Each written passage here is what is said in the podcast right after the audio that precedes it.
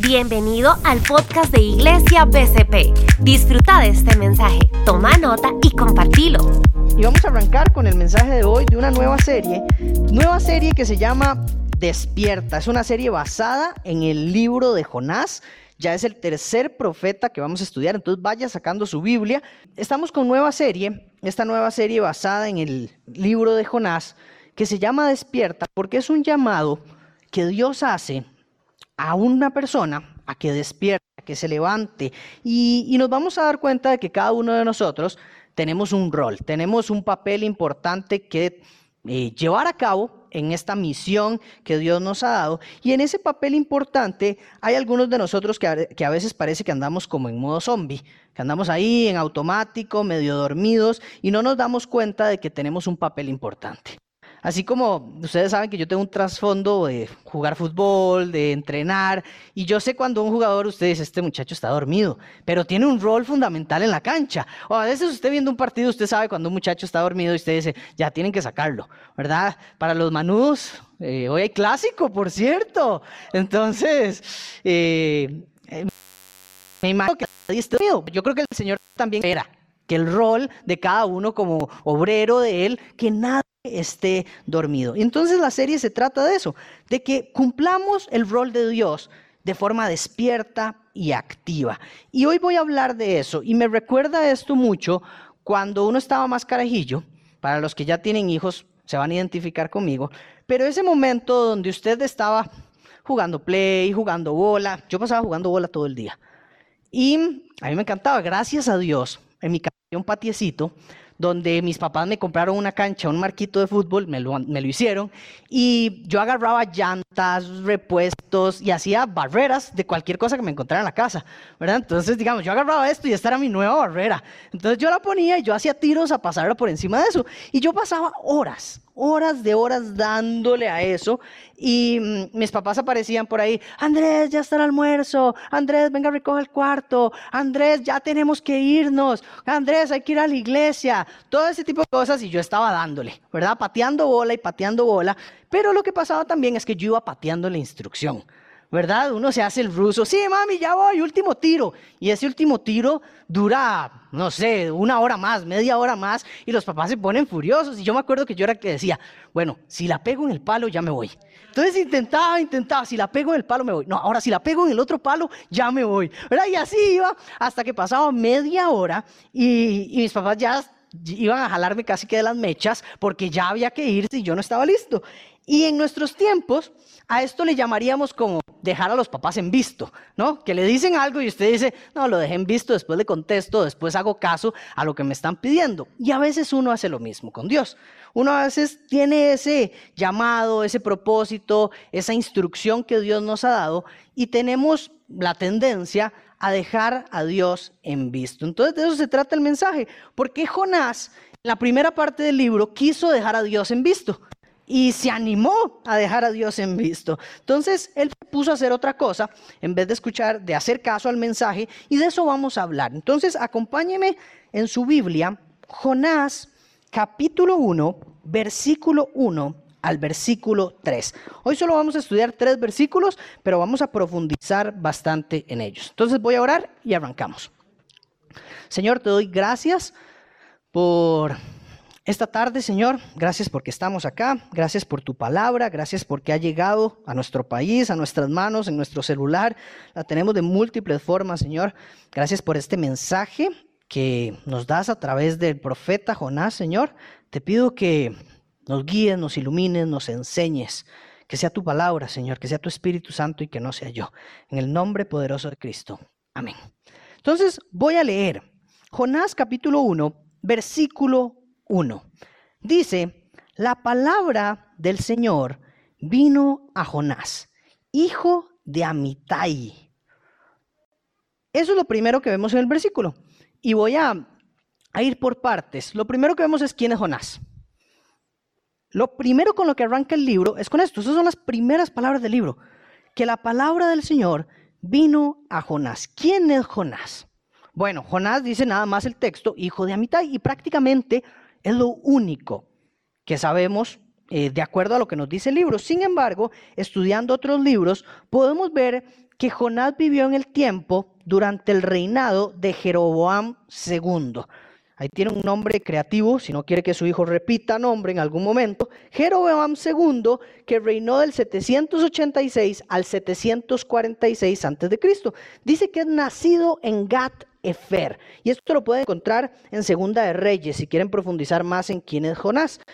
Pero importante es que Jonás era un profeta de Dios.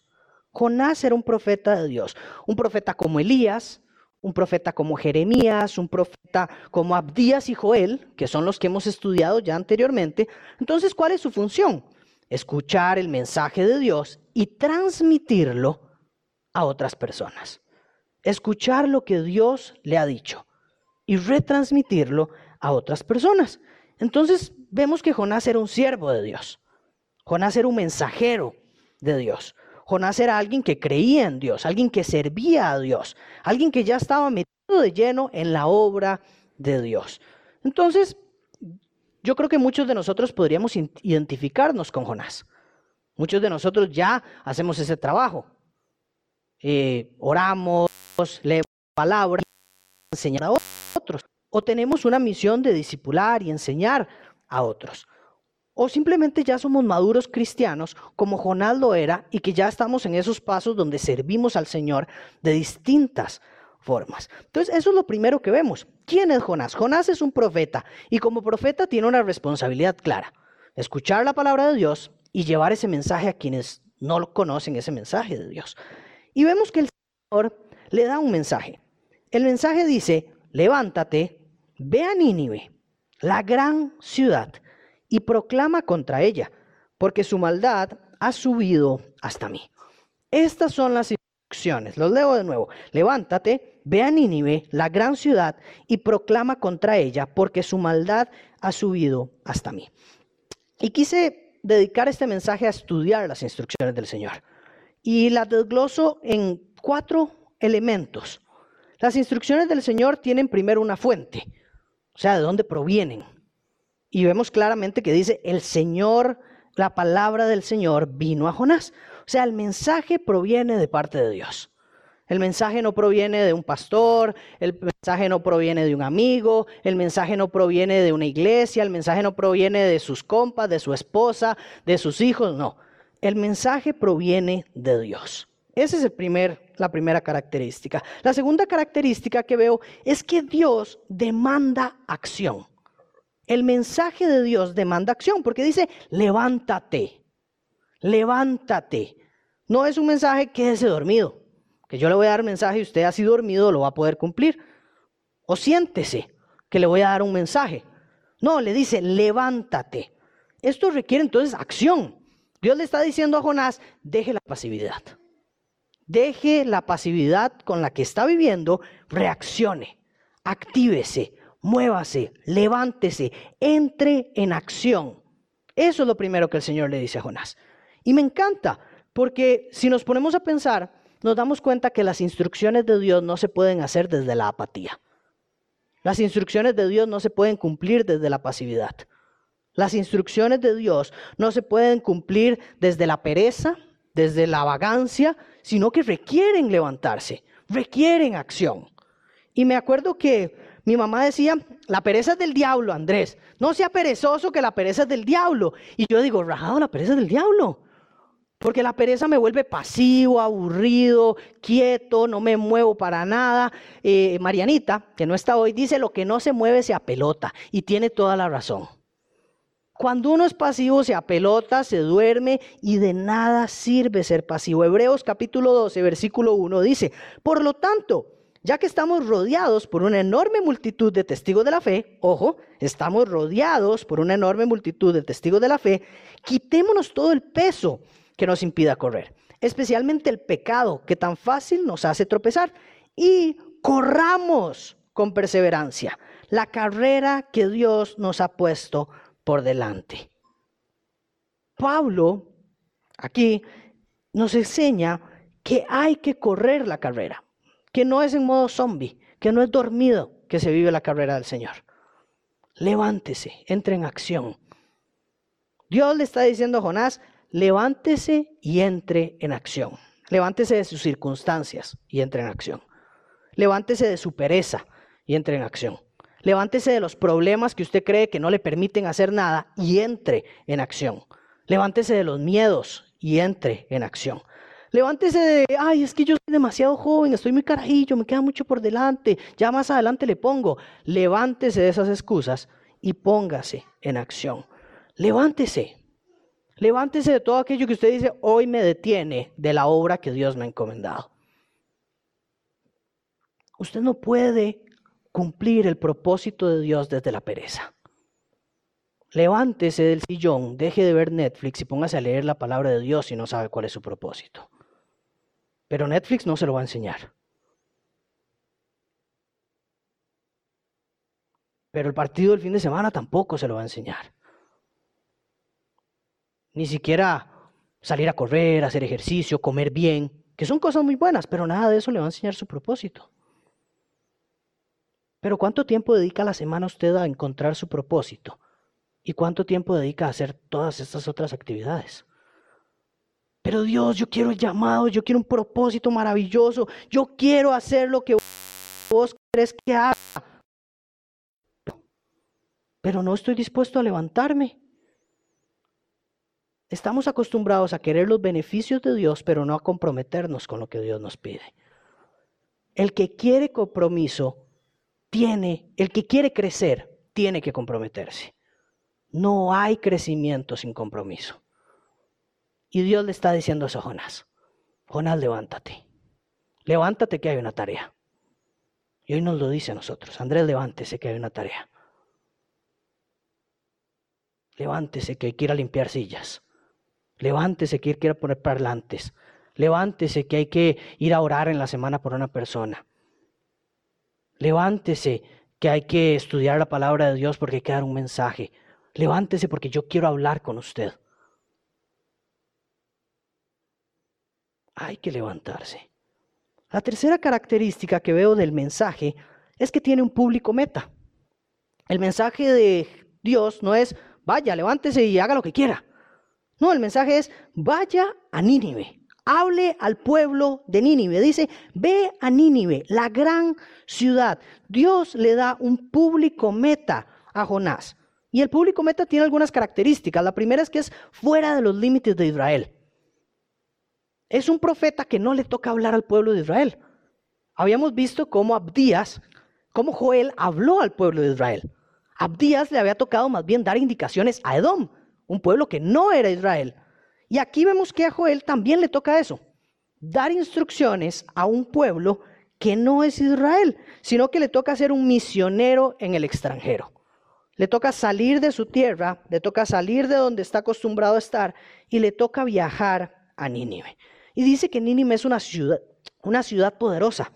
Entonces, a Jonás le toca ir a una ciudad poderosa a dar un mensaje a un rey poderoso. Esto es como que a usted le digan, le toca ir a darle un mensaje a Donald Trump. A usted le toca ir a dar un mensaje a Donald Trump. Y usted diría, no, Dios, yo soy Jonás. No. Pero le quiero contar una pequeña historia. Conozco una persona que Dios le mandó a darle un mensaje a Donald Trump. Así. Y le dijo, este mensaje usted se lo tiene que dar a Donald Trump y solo Donald Trump lo puede escuchar. Es mamá de una amiga de mi esposa.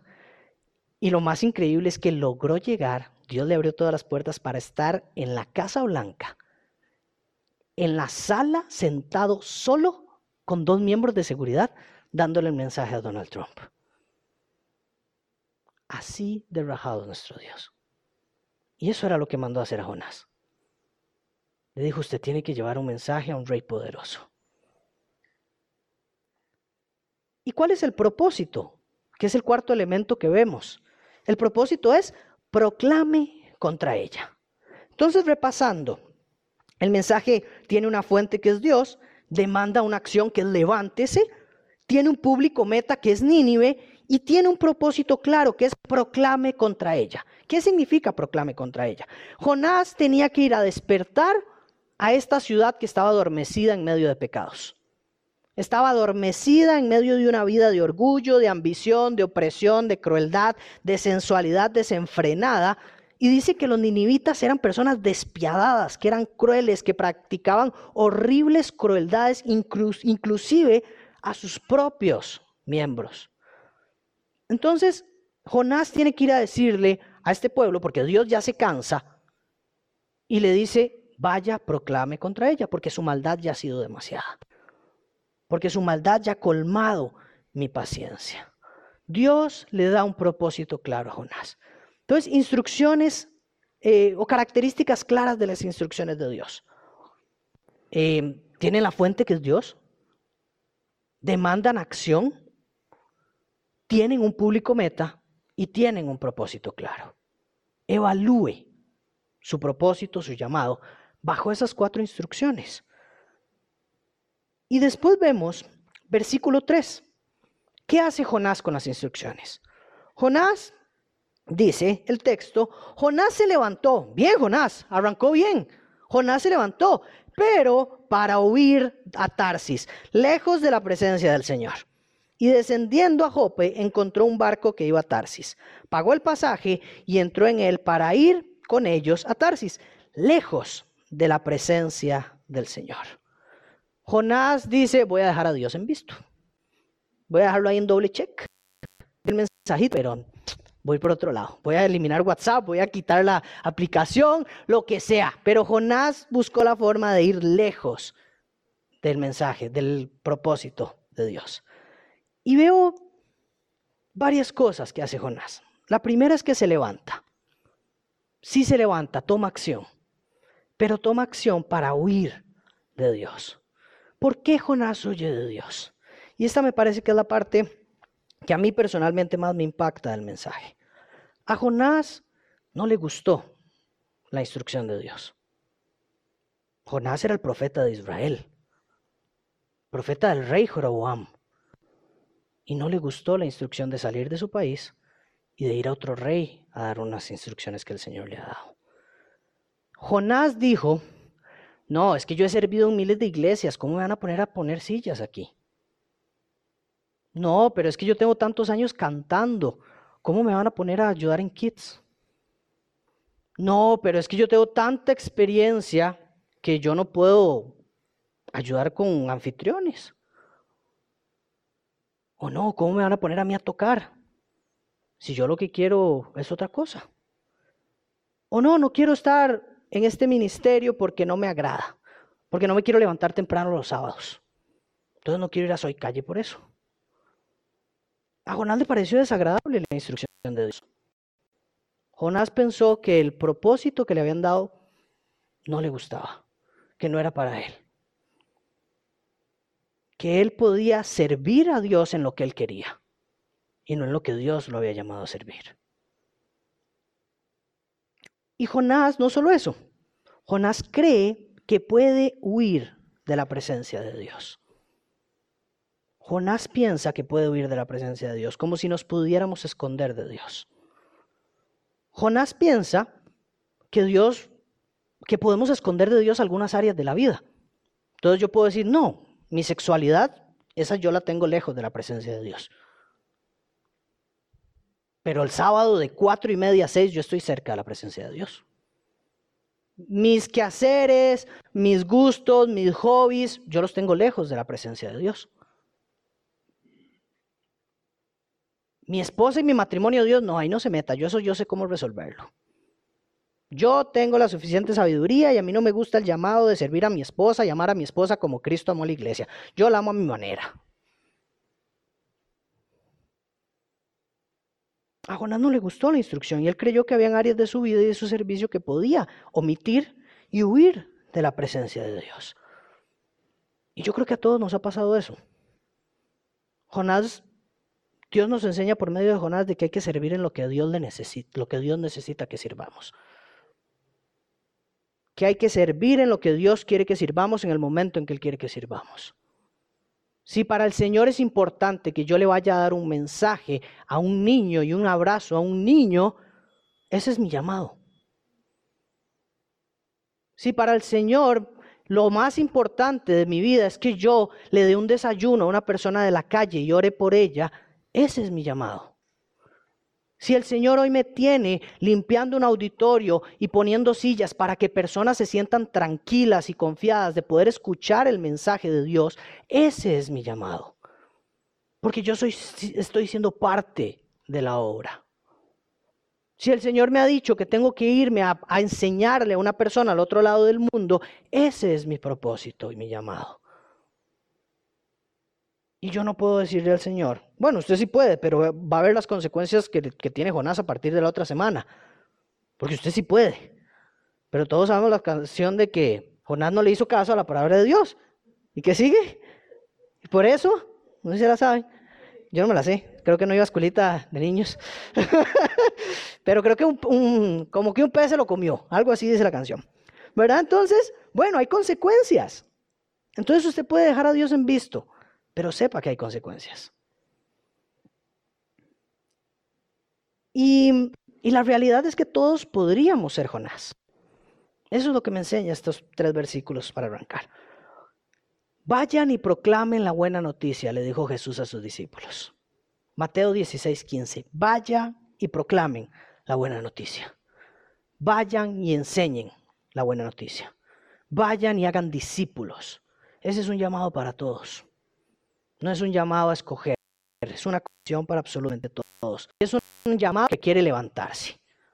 Es un llamado que requiere despertarse, levantarse, activarse y moverse. Usted tiene que activarse ya. Es un llamado que tiene un público meta. Es un llamado que tiene un público meta. Todos tenemos un Nínive. Todos tenemos un Nínive. Y tal vez usted dice, yo no sé cuál es mi Nínive. Ok, empiece a preocuparse por cuál es su Nínive. Empiece a preguntarle al Señor cuál es su Nínive. Pero le doy una pista rápida para saber cuál es su Nínive.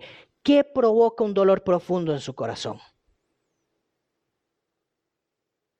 A mí me provoca un dolor profundo las personas que odian la iglesia y que dicen yo no voy a ese lugar porque ahí roban, porque ahí la plata se la deja a alguien porque ahí hay un montón de pedófilos, eso a mí me duele en el corazón.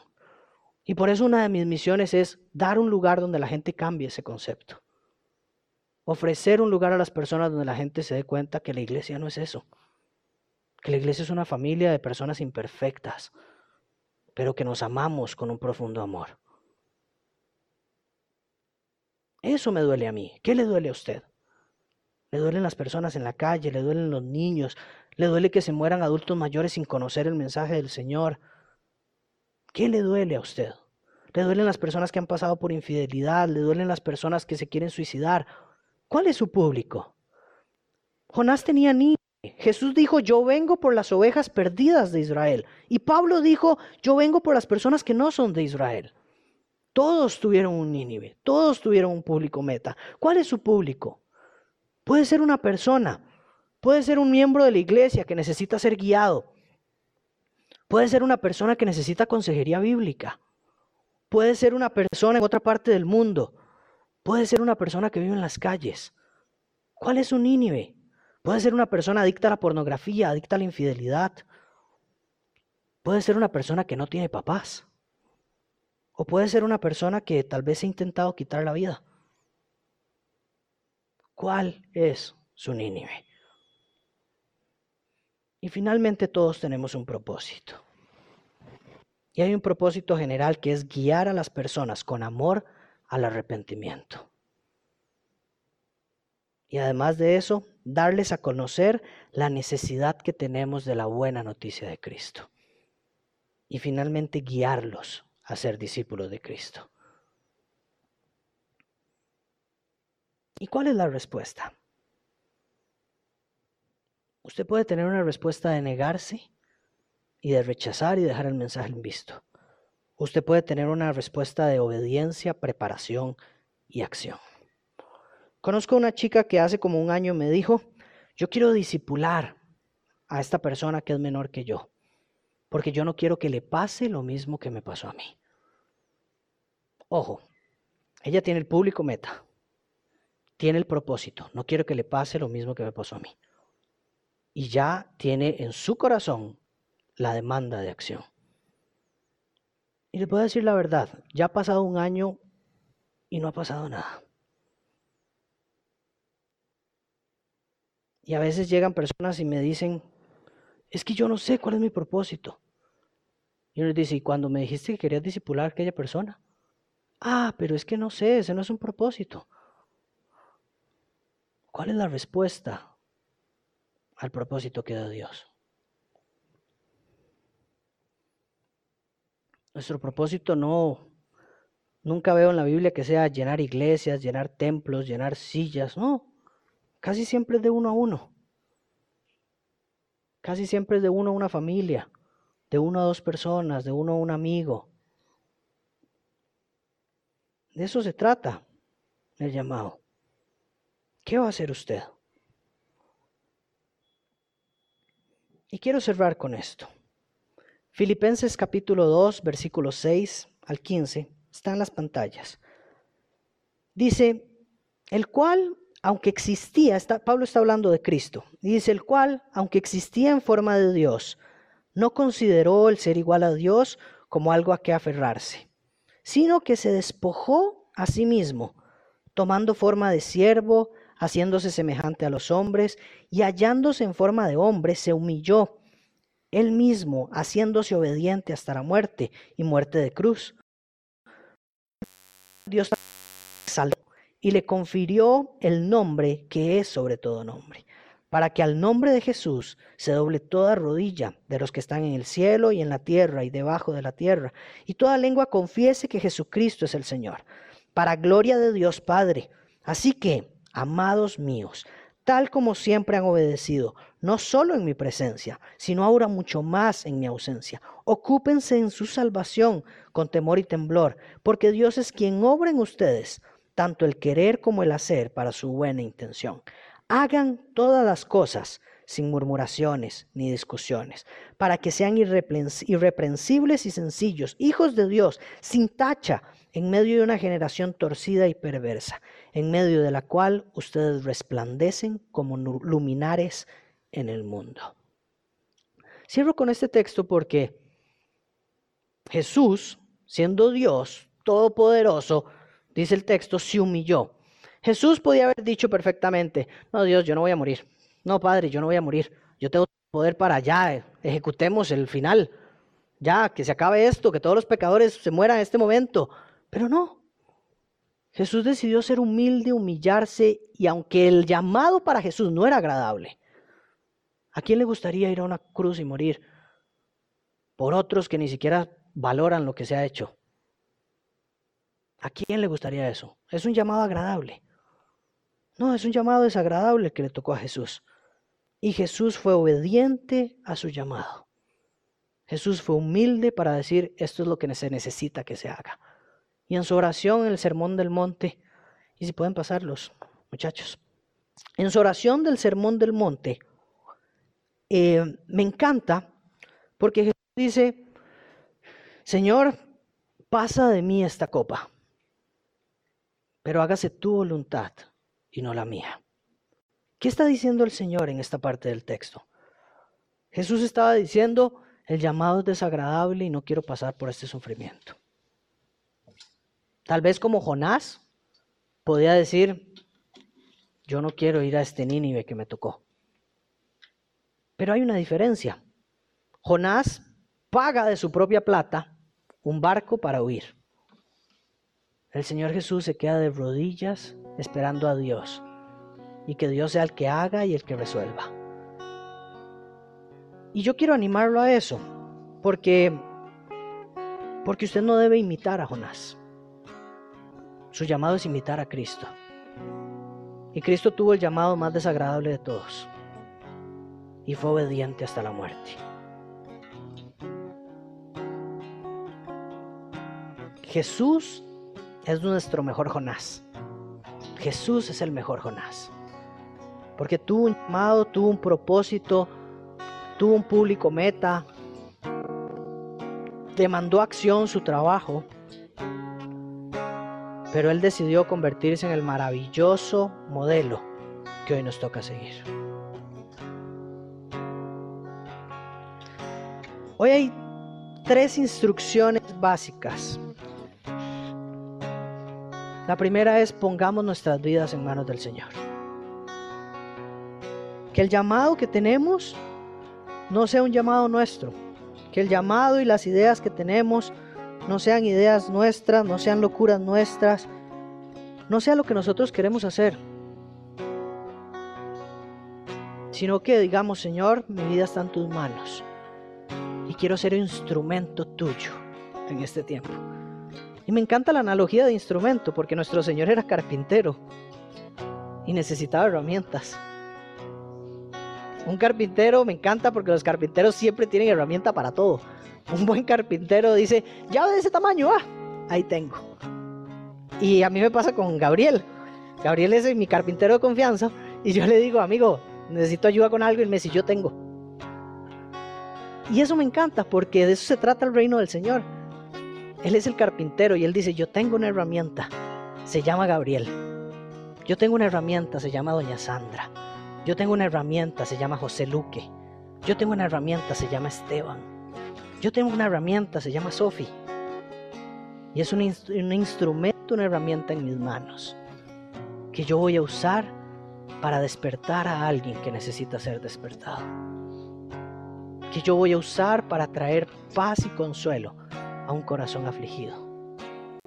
Cada uno de nosotros somos instrumentos y herramientas en manos de nuestro Señor Jesús, nuestro Redentor. Pero usted puede decidir si va a dejar a Dios en visto o si se va a comprometer a ser una herramienta en manos del Redentor. Porque usted tiene algo que dar. Porque usted tiene mucho que dar en el reino del Señor. Pero ya basta de estar pasivos, perezosos, aburridos y dormidos. No hay nada más apasionante que una vida dedicada al reino. Todos los días hay sorpresas. Todos los días hay locuras. Todos los días hay cambios. Pero hay dos cosas tan gratificantes. La primera es terrenal y es la gran familia que Dios nos da para esas locuras. Mis mejores amigos están en este lugar. Las personas que más me aman están en este lugar. Y las personas que yo más amo también están en este lugar pero además nos da una recompensa eterna, maravillosa de disfrutar de su gloria, de su eternidad y de llevarnos con nosotros a todos esos con los que pudimos ser herramientas o instrumentos de redención. Entonces, hoy quiero invitarlo a decidir, porque el mensaje ya está claro. No es un mensaje del pastor, no es un mensaje de Andrés, de mis locuras. No, es un mensaje de Jonás que Jonás experimentó y que Dios le encanta dejarnos estas historias para decirnos, no haga lo mismo. Porque con Jonás nos damos cuenta de que, y nos vamos a dar cuenta de que el propósito se cumple. Pero puede ser a las buenas o a las malas. Entonces, yo quiero invitar a que ore mientras escuchamos esta canción y yo oro por ustedes. Los bendigo y que de verdad dispongamos nuestro corazón a ser un instrumento en las mejores manos, en las manos del mejor carpintero, nuestro Señor Jesús. Papito Dios, Señor, venimos aquí, Señor, en esta iglesia, en esta casa, Señor, que nos has permitido ser parte, estudiando tu palabra, escuchándola, Señor. Y Dios, como dice esta canción, Señor, lo único que queremos es agradarte. Queremos agradarte con toda nuestra vida, Señor. Y queremos ser instrumentos en tus manos, Señor, para llevar tu gloria, tu misericordia, tu gracia, tu inmenso amor y tu inmensa justicia a todo aquel que lo necesita, Señor. Señor, porque creemos que sos un Dios redentor, que hoy sana heridas, que hoy limpia corazones, que hoy transforma vida, Señor, que nos haces nuevas criaturas y transformas nuestra mente, Señor. Creemos eso y queremos ser tus instrumentos en esta maravillosa obra, Señor. En nombre de Jesús te pongo la vida de cada uno de los que está acá, Señor. Señor, que esta palabra no llegue vacía, que no llegue un corazón duro, un corazón ablanda el corazón, que se quebrante el corazón ante esta palabra, Señor que se quebranten los corazones llenos de orgullo, llenos de enojo, llenos de frustración ante tu palabra, ante tu verdad. y que demos pasos no hacia Tarsis, sino que demos pasos hacia nuestra Nínive, que demos pasos hacia esa chica que nos has mandado a disipular, que demos pasos hacia ese amigo que nos has mandado a cuidar y amar, que demos pasos hacia ese grupo de jóvenes, que demos pasos hacia ese llamado de servicio en la música, con los niños, con las mamás, con los papás, con los hombres, con las mujeres, en las áreas operativas de tu obra, en traducción bíblica, en todo, Señor. En las misiones, en el campo, aquí, en la ciudad, en el trabajo, Señor. Donde sea real que yo haga discípulos, Señor. Ya estoy cansado de decir que quiero hacer discípulos y de no ponerme en acción. Y de esperar que un post haga la transformación que tiene que hacer tu palabra cuando es predicada en la vida de las personas. En el nombre de Jesús, pongo mi vida en tus manos como una carta en blanco, firmada en la parte de abajo y comprometida a obedecer al llamado que tengas para mí, Señor. En el nombre santo y poderoso de Cristo, el que fue obediente para cumplir el llamado más desagradable de todos, pero el más poderoso de todos. En el nombre de Jesús. Amén.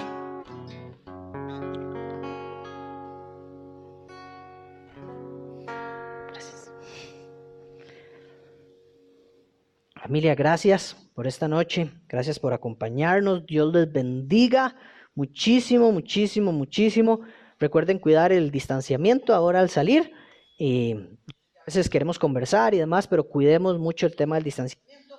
Eh, si podemos abrir tal vez esta puerta, ahí sí, si nos ayudas. Y quedamos despedidos. Muchísimas gracias. Nos vemos el próximo sábado o nos vemos en los grupos ECO de forma virtual. Fuerte abrazo y que Dios los bendiga. Esperamos que este podcast haya sido de bendición para tu vida. Suscríbete, descargalo, compartilo y hagamos que la palabra de Dios llegue a más personas. Somos familia PCP. Benita